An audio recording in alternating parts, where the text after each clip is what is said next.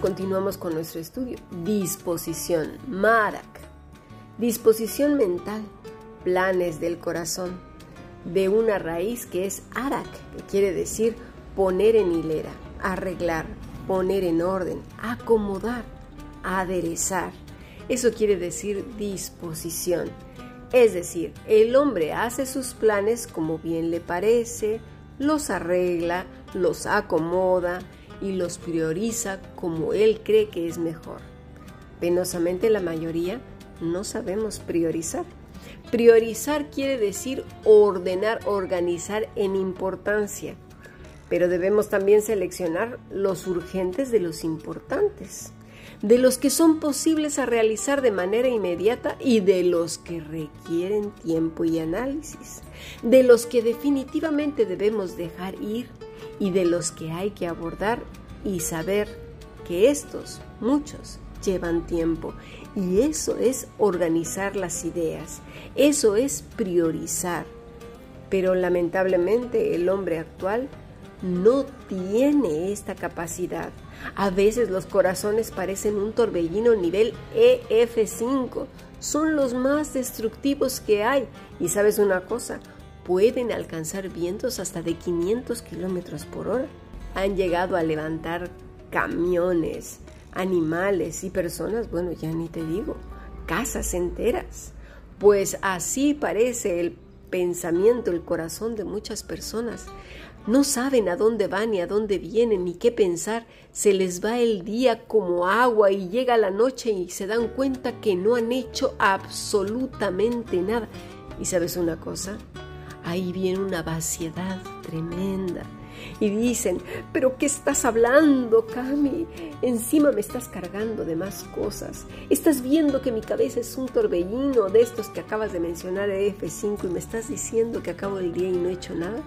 Pues sí, mi estimado, mi estimada, porque para eso existen cantidad de recursos para organizar. ¿Qué puedo hacer? Pues mira, si es mucho trabajo escribir, ponte post-its en la nevera o en la puerta de la entrada de tu habitación y conforme vas haciendo tareas vas quitando los post-its. Si te das cuenta que a la noche está esa puerta llena de post-its, quiere decir que no has hecho absolutamente nada, pero si vas uno por uno, pues has avanzado. Si te gustan las agendas, las agendas. Si te gustan las alarmas, ponte alarmas por cada cosa que tienes que hacer. Y en cuando toquen las 12 ya sabes que a esa hora tienes que hacer eso. Y si a las once y media, pues a las once y media hasta que tu mente empiece a organizarse. Pero si no haces nada para cambiar nada, no cambiará nada porque no has hecho nada. ¿eh? ¿Acaso podemos pensar que Dios no conoce o escucha esos torbellinos? ¿Por quién tomamos a Dios? Así que vamos a continuar. Luego dice la parte B del versículo 1, más de Jehová es la respuesta de la lengua. ¿Qué quiere decir eso? ¿Que Dios pone en la persona la respuesta? ¿O que Dios tiene lengua? Bueno, lo que quiere decir es que Dios tiene la respuesta final ya que Él es el que juzga todas las cosas y hace conforme a su propósito divino. El hombre siempre piensa bien para sí mismo y para unos cuantos. No alcanza a ver más allá de su pequeño entorno. Él ve el aquí y el ahora, es decir, el ser humano. Mira lo que dice la versión Dios habla hoy, versículo 2. Al hombre le parece bueno todo lo que hace, pero el Señor es quien juzga las intenciones. Y esta, ¿sabes qué? Es la historia interminable. ¿Por qué? Porque cuando nosotros proponemos cosas bueno, bueno, bueno, bueno, nos parecen maravillosas, nobles, pero siempre a las personas que tenemos más cerca. Eh, recuerdo cuando tuvimos las lecciones de cuando Dios dice no a nuestras peticiones. Si no las has escuchado, búscalas en nuestros podcasts porque entenderemos bastante de esto. Vimos que Dios bendice como cuando cae la lluvia.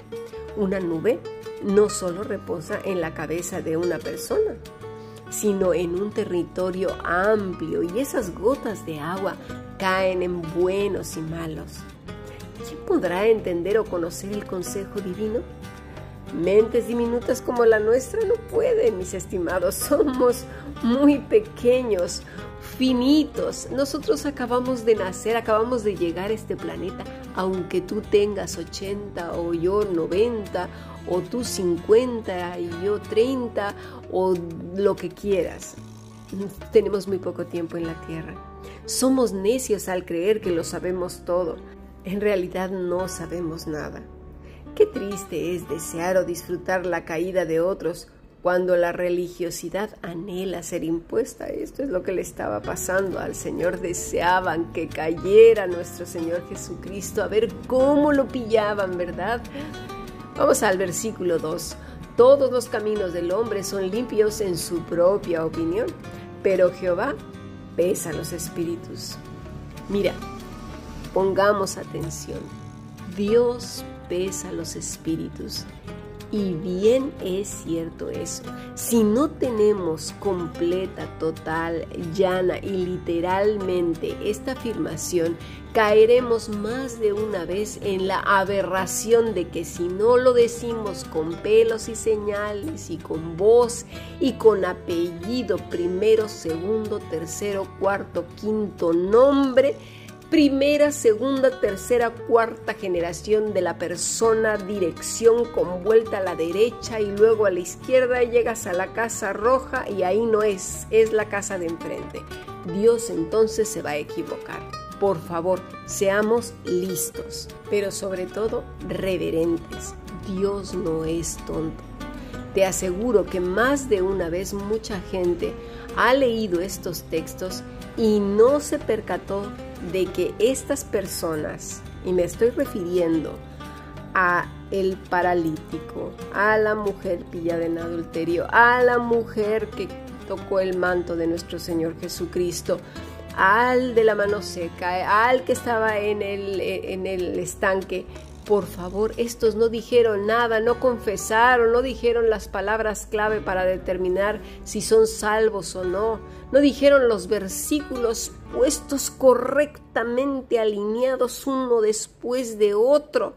¿Verdad que no? Leamos bien, porque fueron diálogos de corazón a corazón.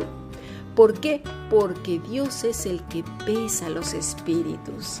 La palabra es tacán balancea, mide, nivela, estima, probar, pesa.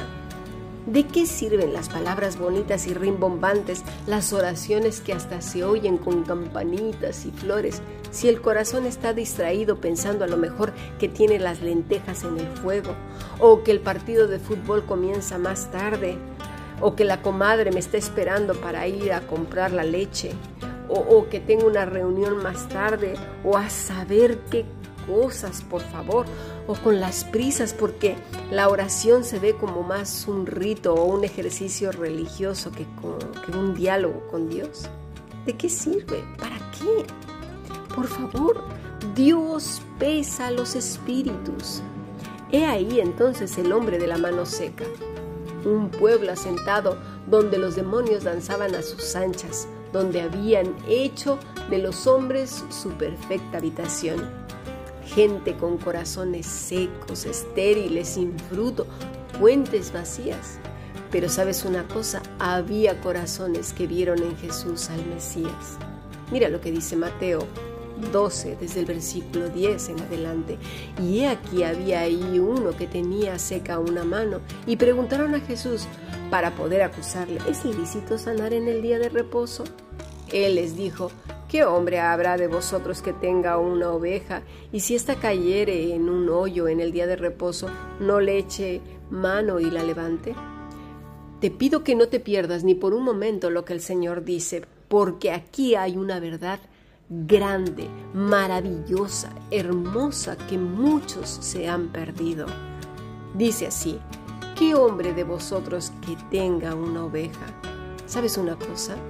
Cristo ve a ese hombre de la mano seca en ese mismo instante en el que él entró, o antes, no lo sabemos, como una ovejita suya. Y sabes una cosa, no todos son ovejas de su prado. Esos, los que estaban ahí criticando y juzgando, eran de su padre el diablo, los fariseos. los religiosos de la época y de esta época también. Pero ese hombre era su ovejita. No sabemos cuándo creyó este hombre, no sabemos cuándo y en qué instante y segundo y microsegundo vio a Cristo como el Dios verdadero. Y añade el Señor, y si ésta cayere en un hoyo en el día de reposo, mira, su ovejita cayó en el día de reposo. Él venía por este tipo de ovejitas, no por los cabritos, sino por las ovejitas, no por los que se creen sanos y se andan justificando por a sí mismos, sino por los enfermos. Sin que el hombre de la mano seca abriera la boca, el Señor sale a su defensa porque ese hombre era suyo, era su oveja que había caído y que fue justo a sacarla en un día de reposo, da igual, era su ovejita. Dice luego, ¿no le eche mano y la levante? Las palabras sobran, mis estimados. El Todopoderoso encarnado vio la humillación de ese pecador seco, sin esperanza, hundido en la miseria. En tanto los otros, aún podridos en su religiosidad, se creían sanos, relucientes y fuertes. ¿Lo puedes ver? Uno que camina con el Señor camina todo el día. Sabe el Señor y Él que son uno solo, son uña y carne, son la vid y el pámpano. Depende totalmente de Jesús. Por lo tanto, no necesita decir y que toda la gente se entere que yo ya he dicho, he confesado, he hablado, he dicho. No, mis estimados, el Señor pesa los corazones, los espíritus. La persona que vive apegado al Maestro le cuenta todo desde su corazón y si quiere hablar, habla, pero sabe que no hace falta, que no, no necesitan los hombres dar su aprobación. Check, check. Muy bien, te damos el visto bueno. Eres salvo, eres hijo de Dios, eres muy espiritual, eres esto, eres aquello. ¿En serio tanto nos importa la opinión de los hombres? Para estos religiosos el sábado se había convertido en su Dios. El temor y el rigor del sábado como hoy para muchos es el vestido, las formas del culto, el sectarismo, aquellos que no aceptan las nuevas tecnologías, por ejemplo, para alcanzar más gente. No entiendo entonces cómo pueden darle permiso al Espíritu Santo que está en todas partes y no en un solo grupito. Ay, de verdad, Espíritu Santo. ¿Cómo te pudiste haber convertido en internacional? Te pasas, ¿eh? Ah, gente que se pone por encima hasta de Dios. Es una vergüenza. Y de otros como si fueran una estirpe mayor que Jesús. No soportan ni toleran, por ejemplo, a una mujer que enseñe. Y no me refiero a pastoras, ¿eh? porque eso ya digo que no estoy de acuerdo con ello. Me refiero a maestras o a profetizas que había eh, muchas en el tiempo de Jesús, comenzando con Ana en el templo, con la mujer samaritana, con las cinco hijas de Felipe y muchas más. Ya tuvimos clases que hablaran mucho de ello.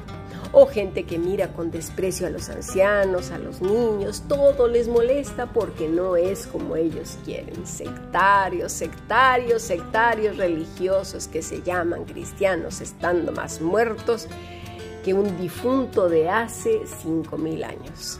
Jesús es el Señor de la obra y Él rompió todos los esquemas religiosos de los fariseos, escribas, elotes y demás. Le dijo pues a su ovejita, extiende tu mano. Y lo dijo con voz de mando, con autoridad, con la autoridad divina que solo el que puede perdonar los pecados lo puede hacer. Así que tengamos cuidado de decir que alguien es propietario del don de sanidades porque es una necedad. Dios sana porque restaura el alma, porque perdona, porque reconcilia, porque estas personas eran un tipo de la terrible condenación de Israel y del mundo. No se nos olvide, Dios conoce los corazones de los hombres y sabe qué hay ahí dentro. Él es el que decide qué hacer y cómo lo va a hacer y no nosotros. De allí tanta frustración cuando oramos por alguien y no sana. no sana porque no sabemos los propósitos de Dios, no conocemos el corazón de esa persona, nosotros no pesamos los espíritus, nos damos cuenta, dice Mateo 13, 58, y no hizo allí muchos milagros a causa de la incredulidad de ellos. El Señor no hizo milagros con estas gentes. ¿Por qué? Porque no vieron en Cristo al Dios Todopoderoso al Mesías, eran incrédulos, realmente ni siquiera le estaban esperando, gente necia. ¿Cuándo vamos a entender que Él y solo Él sabe lo que hay en el corazón del hombre? Así que pidamos y pidamos bien y no para tonterías. Queremos que la gente se le quite el dolor rapidito, sin pedir mejor que Dios sea altamente glorificado. Pedimos que aquella o tal persona o nosotros mismos suframos lo menos posible, pero no pedimos que Dios nos muestre qué, qué debemos hacer si hemos cometido negligencia con nuestro cuerpo, si necesitamos cuidarnos más, si, ¿qué, ¿qué, es lo que desea Dios? ¿Cómo desea glorificarse en su vida? Pidamos dirección igualmente para otra persona. Pedimos que se le quite el dolor, pero no que sea salvo. ¿Vemos la contradicción? Solo pedimos por pedir para que se nos oiga muy intercesores o yo qué sé. Aprendamos a pedir bien, aprendamos a conocer a nuestro Padre Celestial. Tengamos pues muy en claro lo que el Señor dice en nuestro pasaje. Creo que ahora sí lo vamos a entender muy bien, ¿no? Del hombre son las disposiciones del corazón, mas de Jehová es la respuesta de la lengua. Todos los caminos del hombre son limpios en su propia opinión pero Jehová pesa los espíritus. Así que nosotros no nos desalentemos cuando alguien no diga las palabras que, estamos acostumbrados, que tiene que repetir para saber si es algo. Realmente, aquella persona que es salva en Cristo Jesús da fruto, su vida es fructífera, el Espíritu Santo está produciendo fruto en esa persona, aunque no haya dicho nada. ¿Lo entendemos? Sigamos aprendiendo la misión.